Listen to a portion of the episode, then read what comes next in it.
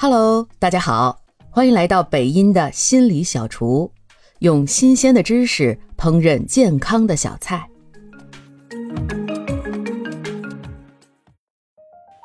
最近啊，一个意大利的心理学家在《Brain Science》上发表了一篇文章，他研究了亲密接触和抑郁之间的关系。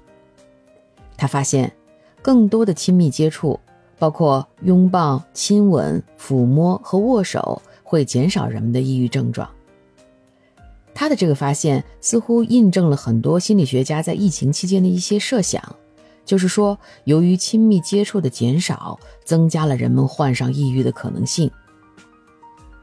当然了，他的这个研究是在意大利展开的。我们中国人呢，在表达感情方面，可能不像意大利人那么奔放。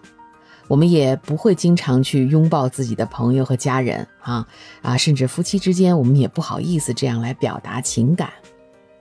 不过我在想，啊，现在疫情放开了啊，五一期间很多热门景点的陌生人都挤成一团了啊。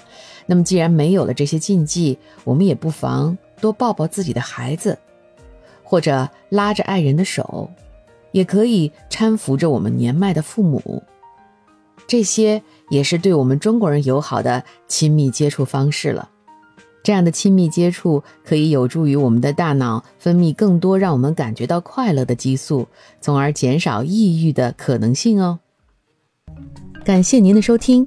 如果喜欢今天的心理小菜，记得点赞、评论、加关注，也可以点上一份回去送给你的亲人和朋友哦。